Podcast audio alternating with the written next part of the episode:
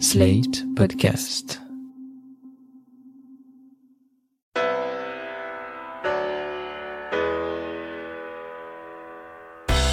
Bonjour et bienvenue dans Le Monde Devant Soi. Je suis Christophe Caron et chaque semaine nous revenons sur l'actualité politique française ou internationale avec Jean-Marie Colombani directeur de la publication de Slate.fr, et Alain Frachon, éditorialiste au Monde, spécialiste des questions internationales. Bonjour à tous les deux. Bonjour Christophe. Bonjour Christophe. Le 27 février, des frappes russes ont tué 33 soldats turcs dans la zone d'Idlib, une ville au nord de la Syrie, proche de la frontière avec la Turquie. Les tensions sont vives depuis longtemps dans la région, mais l'opération russo-syrienne a fait craindre une brutale escalade, voire un conflit ouvert entre Ankara et Moscou. Les diplomaties européennes, onusiennes et l'OTAN s'en sont émues. Erdogan a recommencé son chantage à l'Europe en ouvrant les frontières aux réfugiés, et la Russie, elle, a tenté de faire redescendre la pression. Pour revenir sur cette crise, nous accueillons Ariane Bonzon. Ariane, bonjour. Bonjour Christophe. Vous êtes journaliste, spécialiste de la Turquie et autrice de Turquie, l'heure de vérité aux éditions Empreinte Temps Présent. Vous avez écrit cette semaine sur Slate un article, La guerre russo-turque n'aura pas lieu, et en effet, elle n'aura pas lieu, en tout cas pas tout de suite, puisqu'un accord a été trouvé entre Ankara et Moscou. On va y revenir. Mais la première question, Ariane, c'est quel est l'intérêt stratégique de la région d'Idlib où les soldats turcs ont été tués? Alors cette région d'Idlib, on disait aussi la poche d'Idlib, parce qu'elle a été formée au fur et à mesure des neuf ans de, guerre par un afflux de réfugiés venant des zones difficiles qui étaient en général opposées à Bachar al-Assad et qui se sont réfugiés dans cette grande zone qui est frontalière au nord-ouest de la Syrie et qui est frontalière avec la Turquie.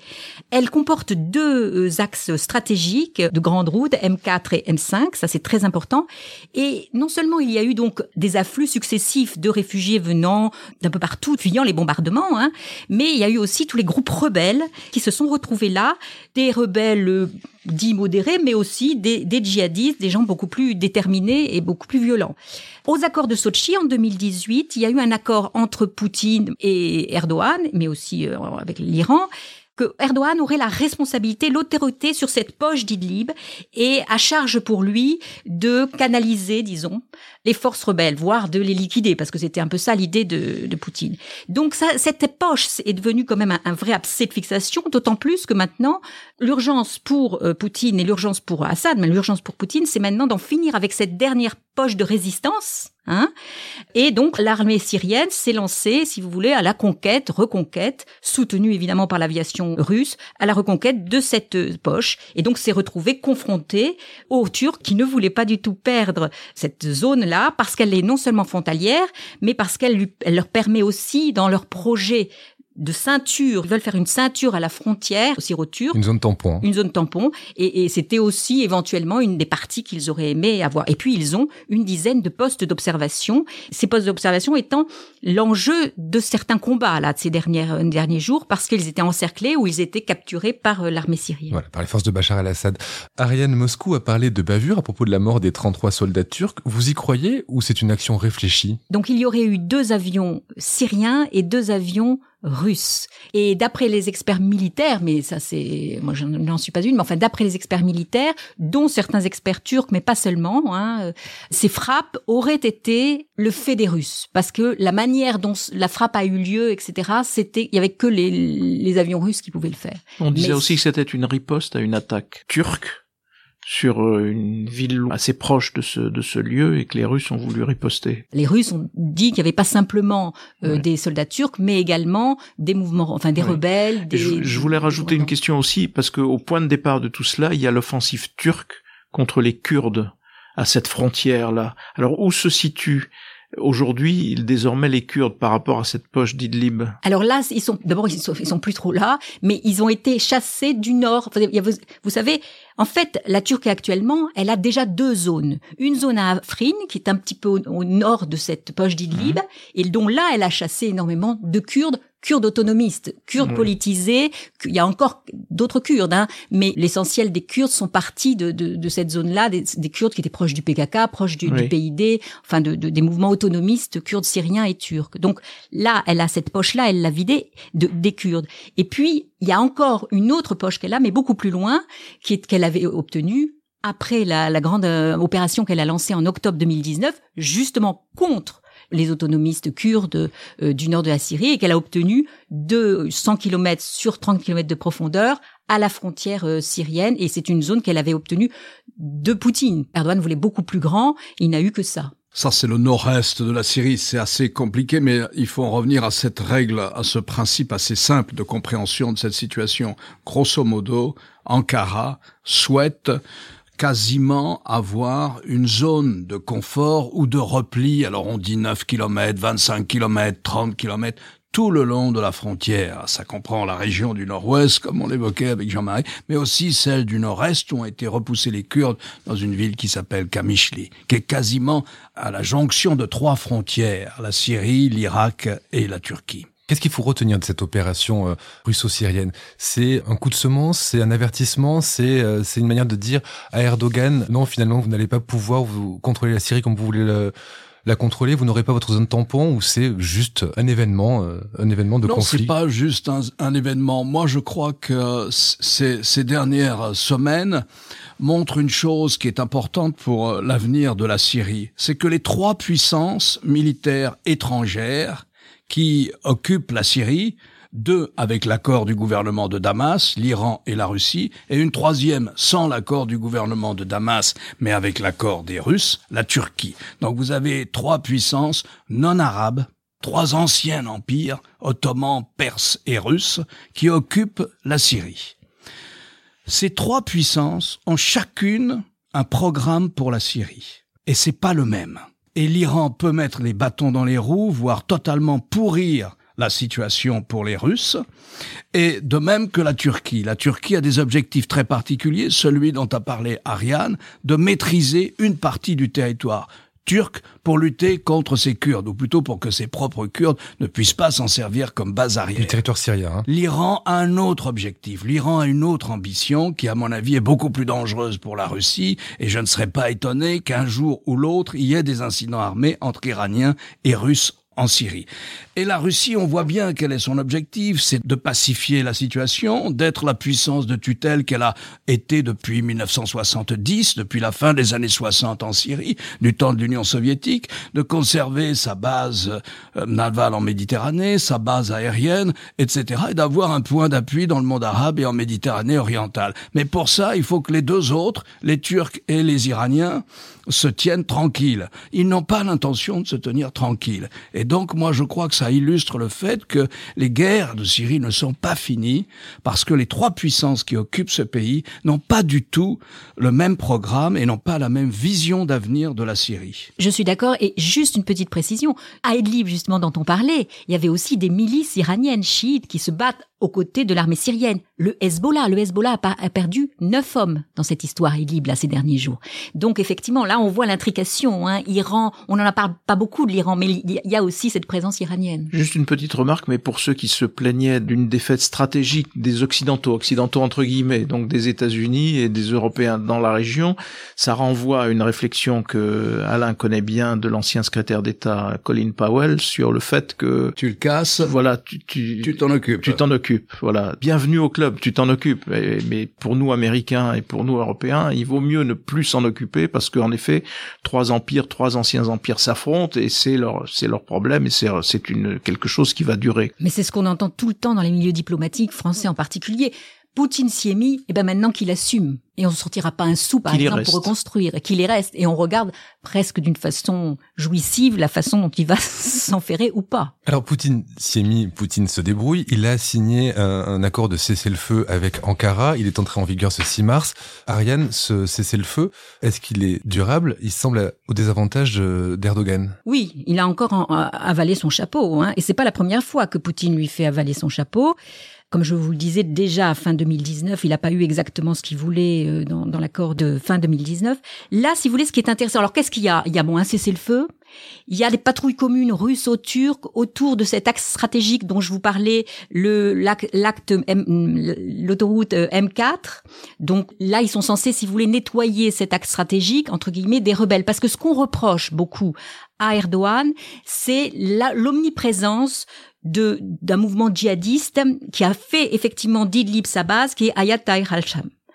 Et c'est vrai que bon, il y a une coopération entre l'armée turque. Vous savez, l'armée turque a formé, recyclé, entraîné et payé beaucoup, beaucoup de rebelles syriens. Elle les a fait venir en Turquie, elle les a... Bon, voilà. Donc, tous ces gens-là sont rassemblés dans une sorte d'ar... Ils appellent ça l'armée nationale syrienne, qui a fait quelques exactions aussi, hein, qui, est, qui est un mélange assez hétérogène idéologique. Et à côté de ça, vous avez ce mouvement djihadiste, Ayar al-Hasham, qui a eu des une proximité avec euh, avec la Turquie. Alors la Syrie a beau jeu, si vous voulez, de reprocher à Erdogan la présence de ce mouvement djihadiste. C'est ça le prétexte. Mais en vérité, c'est comme le disait euh, Alain, c'est pour récupérer, parce qu'ils en ont marre, ils veulent, c'est la dernière poche de résistance. L'accord de paix, j'y reviens.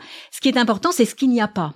Un, Erdogan n'a pas sa zone de sécurité, il l'a pas obtenu, même pas un petit bout. Hein. On aurait pu penser comme quelques kilomètres à la frontière, même pas ça. Donc ça, c'était vraiment l'une des choses qu'il qui voulait.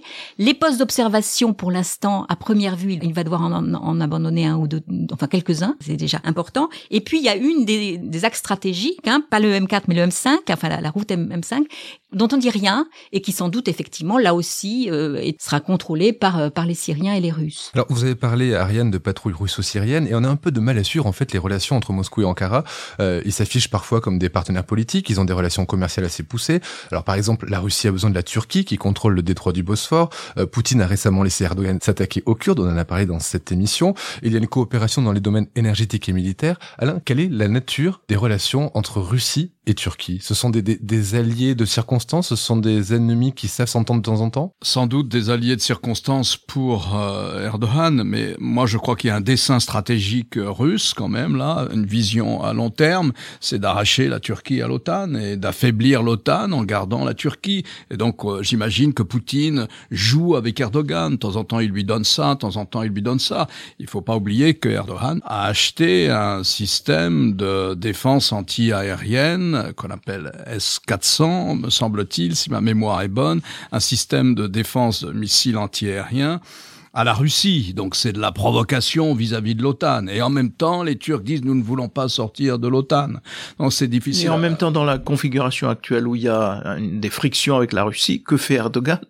Il se tourne vers l'OTAN en demandant le soutien de l'OTAN. Donc, euh, je veux dire, c'est du grand n'importe quoi, mais néanmoins, c'est la façon dont il conduit les choses. Du grand n'importe quoi, c'est-à-dire qu'il y a une cohérence russe très claire, et la cohérence turque, on a du mal à la voir. Vous parlez d'Erdogan qui cherche le soutien de l'OTAN, il cherche aussi le soutien de l'Europe et pour ça, il fait appel à ses moyens de pression habituels, c'est l'ouverture des frontières aux réfugiés pour les laisser rentrer sur le continent européen, et ce, malgré l'accord entre l'Union et Ankara. Il attend quoi de l'Europe, Erdogan, quand il fait ça en, tout cas, c'est un, je veux dire, c'est vraiment une pratique d'État voyou que de se comporter comme cela, de faire croire que la frontière est ouverte et d'envoyer délibérément un certain nombre de personnes se heurter euh, au fait que la frontière n'est pas ouverte. Et donc, avec la, la pression que l'on sait vis-à-vis de l'Union européenne. Alors, en même temps, il faut toujours rappeler que la Turquie abrite le plus grand nombre de réfugiés, puisqu'il y a à peu près 3 millions 5 ou 3 millions 700 000 réfugiés syriens en Turquie à la charge de la Turquie avec des financements qui viennent de l'Union européenne pour l'essentiel.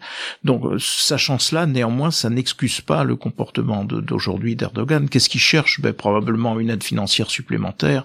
Voilà, je ne vois pas quel peut être le gain qu'il va retirer de cette... Je ne sais pas ce qu'en pense Ariane. Il me semble aussi que dans les défaites électorales qu'il a subies récemment, Erdogan, je pense qu'il attribue une bonne part de ces défaites électorales au poids dans le pays des réfugiés syriens et au rejet probablement de ces réfugiés syriens par une partie de la population turque. Donc euh, il fait au fond une grande gesticulation euh, sur le dos d'un certain nombre de réfugiés dont il escompte un bénéfice politique intérieur, ça me semble assez clair. Absolument. C'est effectivement pour détourner l'attention sur cet échec d'Idlib. 33 soldats turcs tués à Idlib, c'est énorme pour, pour l'opinion publique euh, turque. Ça le fragilise ça sur le plan intérieur? Ah oui, énormément. Oui, oui, oui, absolument. Avant même la mort de ces 33 euh, soldats turcs, il y avait près de 50% des Turcs qui ne voulaient pas que l'armée turque aille à Idlib. Hein, qui ne voulaient pas de cette opération. C'est très organisé d'abord l'histoire des réfugiés. Hein. C'est pas n'importe lesquels. Ils sont transportés par des, cars, des, des, bus, des, municipalités de l'AKP, des bus qui sont allés vider des centres de rapatriement. On, on remarque qu'il n'y a pas une majorité de Syriens. En vérité, il y a 20% de Syriens, des Afghans, des Africains, Irakiens aussi. J'ai parlé là hier à un activiste qui est à la frontière pour essayer d'aider ces, pauvres gens, mais effectivement tout a été extrêmement organisé. TRT, qui est la chaîne euh, d'État turc, mais qui a une version arabe, a publié par exemple des cartes des chemins d'accès à l'Europe voyez, il y a toute une, Comme une sorte de guide en fait. Une, une sorte de guide, etc. Donc tout ça est très organisé. Le, le, le ministre de l'Intérieur donne des chiffres chaque jour, d'abord 1000, 2000, et puis après il donne des chiffres d'ailleurs qui sont faramineux par rapport à les retours que j'ai du terrain. C'est pas les, les, les chiffres qu'il y a. Et, et, les Syriens ne sont pas les premiers à y aller. Pourquoi? Alors il faut bien parler de ces réfugiés sont en Turquie. Hein. Ce sont pas ceux de Syrie actuelle, qui, ce sont ceux de Turquie, parce que effectivement il y a, trois, il y a quasiment 4 millions hein, de, de, réfugiés. Si vous voulez, le, le, la volonté, la volonté première, c'est effectivement de détourner l'attention et de réclamer le soutien de l'Union européenne. Je ne sais pas si c'est la meilleure manière, mais parce que ce que cherche quand même, et alors là, c'est quand même la faute de l'Union européenne, depuis le début, Erdogan demande une zone de no-fly au nord de la Syrie, une zone d'interdiction de, de, survol, si vous voulez, pour y laisser les réfugiés. Et ça, ça a été refusé, et ça, c'est sans doute une des grosses erreurs. Alors ce matin, c'est refusé parce que la Russie le refuse. Non, bah, c'est pas dans du pouvoir de l'Union européenne. Je veux dire, ça n'est qu'un des acteurs de, de, de, Il faudrait une intervention militaire. Et oui, et donc si euh, c'est pas les Européens qui vont faire une, une intervention Alors, militaire. Alors justement, voilà. si vous vous souvenez bien, François Hollande l'avait esquissé cette perspective. L'avait Il programmé s'est fait même. sur les doigts par le Quai d'Orsay et par les militaires, en disant on va pas commencer à, à faire à interdire parce qu'il y a rien de plus compliqué que d'interdire euh, de faire une zone euh, d'interdiction de, de, survol. D'après ce que je sais, d'après ben ce matin, je, il se trouve que je parlais avec euh, Bernard Guetta qui est député européen il paraîtrait que cette idée de zone d'interdiction de survol au nord de la Syrie est en train de revenir sur le. Oui, sur mais il y faudra l'accord des Russes. Enfin, on se rend compte quand même qu'on compte sur la Turquie pour réguler les, les, flux de les flux migratoires. On se rend compte aussi que dès que la Turquie en a l'occasion, elle fait du chantage avec ses flux migratoires. Est-ce qu'il ne faudrait pas que l'Europe revoie sa politique en matière de migration? On voit bien qu'on peut pas compter sur la Turquie. Est-ce qu'il n'y a pas une autre solution oui, envisageable? la, la, la, revoir comment? Là, le, les 4 millions de réfugiés syriens, pas seulement syriens qui sont en Turquie et ils ne vont pas être accueillis dans l'Union européenne. Donc, euh, je veux dire, c'est un peu insoluble. Sauf à, alors, il faut avoir de bonnes relations avec la Turquie, bien entendu, mais en même temps, par exemple, l'épisode, euh, dernier épisode en date, c'est-à-dire l'accord euh, avec l'Union européenne qui comporte une part financière non négligeable, a été interprété par la Turquie comme un aveu de faiblesse. Donc, étant un aveu de faiblesse vu de son point de vue, il peut continuer d'essayer ou en remettre une couche, ce qu'il est en train de faire.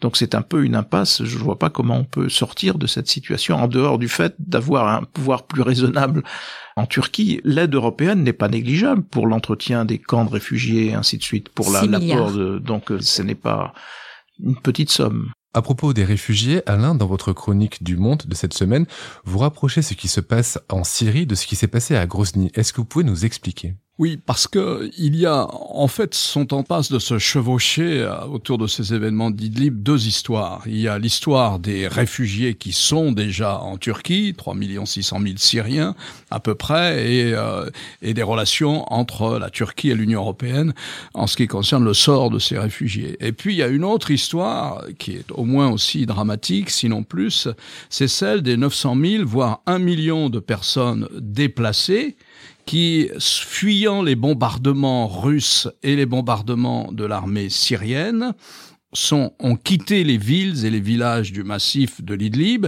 c'était souvent des Syriens qui venaient des réfugiés d'Alep ou d'ailleurs. C'est-à-dire, ce sont ces gens, il y a non seulement des gens qui étaient là à l'origine, je crois qu'à l'origine, ce massif de Liblib comportait à peu près un million de personnes, aujourd'hui, il y en a trois millions.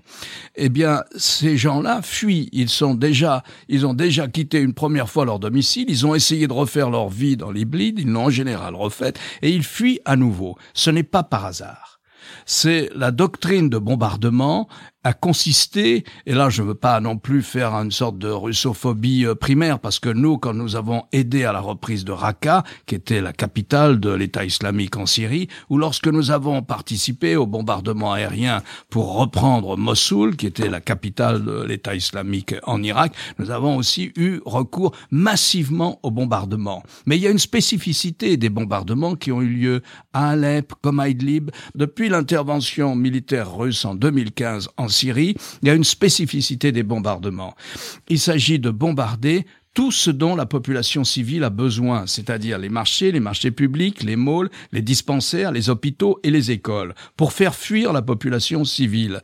Et là, on a le sentiment que c'est d'autant plus intentionnel que cette population civile, le régime s'en méfie. Elle a vécu très longtemps aux côtés des islamistes, des insurgés islamistes. Tout le spectre de l'insurrection euh, anti-Bachar al-Assad est là, dans l'Idlib. Ça va de l'État islamique en passant par euh, Al-Qaïda, tout ça sous des noms différents, et sans oublier les frères musulmans. Enfin, vous avez grosso modo une insurrection qui a été dominée très vite par les islamistes. C'était la même chose aussi à Alep et dans d'autres villes. Et donc, toutes ces populations qui ont souvent soutenu l'insurrection contre Bachar al-Assad, eh bien, on a le sentiment que les Russes et les Syriens mènent une politique objectivement d'épuration ethnique. Nous ne voulons plus de ces gens-là.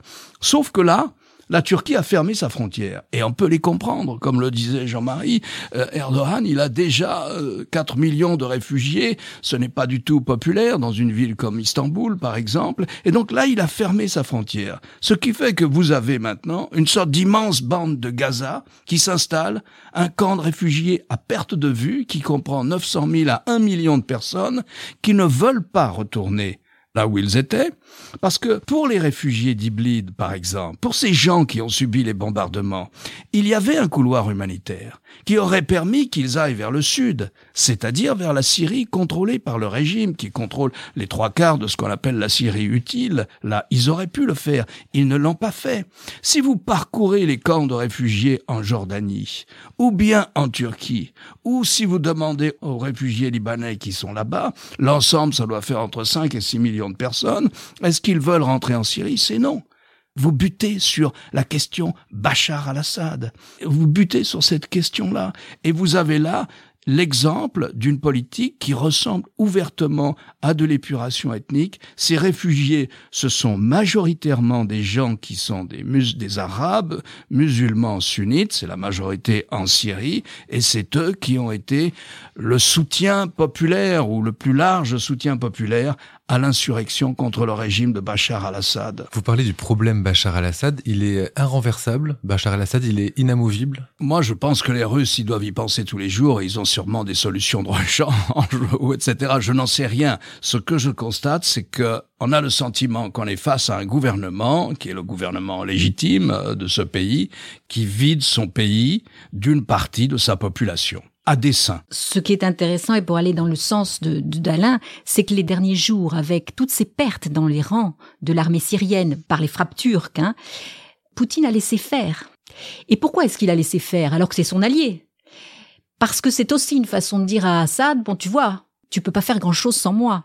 Et donc le mettre un petit peu quand même encore plus sous sa coupe. Hein lui rappeler, lui faire une petite piqûre de, de rappel que bon, bah, sans l'armée euh, russe, il peut pas faire grand-chose. Il y a quelque chose de très intéressant là euh, dans ce que rappelle Ariane. C'est en principe la Syrie. On nous a toujours expliqué, notamment c'est ce que disait Obama aussi, la Syrie maintenant, il y a, on peut plus rien faire parce que il y a un système de défense antiaérien russe et c'est le meilleur du monde. Hein. Vous pouvez pas lancer un drone, un missile, un avion, un chasseur. Il contrôle entièrement l'espace aérien. Mais là, Qu'est-ce qui a fait le plus de morts dans l'armée syrienne? Lors de la contre-offensive des Turcs, 1500 morts, dit-on, parmi les soldats syriens, ou peut-être aussi les gens du, Hezbollah et les autres milicites, tous les gens qui, qui forment la soldatesque au service de Bachar al-Assad. Mais ce sont les drones qui ont fait le plus de morts. Autrement dit, les drones turcs échappent au système de défense anti-aérien russe. C'est une nouvelle assez intéressante, parce qu'il n'a pas actionné ce système de défense antiaérien. Poutine n'a pas actionné, il a laissé les Turcs, les drones turcs, aller euh, frapper l'armée syrienne dans le massif de l'Idlib. Et tout ça, ça donne une belle photo euh, au Kremlin de Poutine souriant, accueillant Erdogan souriant. Donc euh, comprenne qui pourra, comme dirait l'autre. Merci Ariane, merci Jean-Marie, merci Alain, et à la semaine prochaine pour un nouvel épisode du Monde devant soi. Vous venez d'écouter Le Monde devant soi, un podcast slate.fr à retrouver tous les samedis matins sur slate.fr ou sur votre application de podcast préférée. Si vous avez aimé, n'hésitez pas à vous y abonner et à nous mettre 5 étoiles.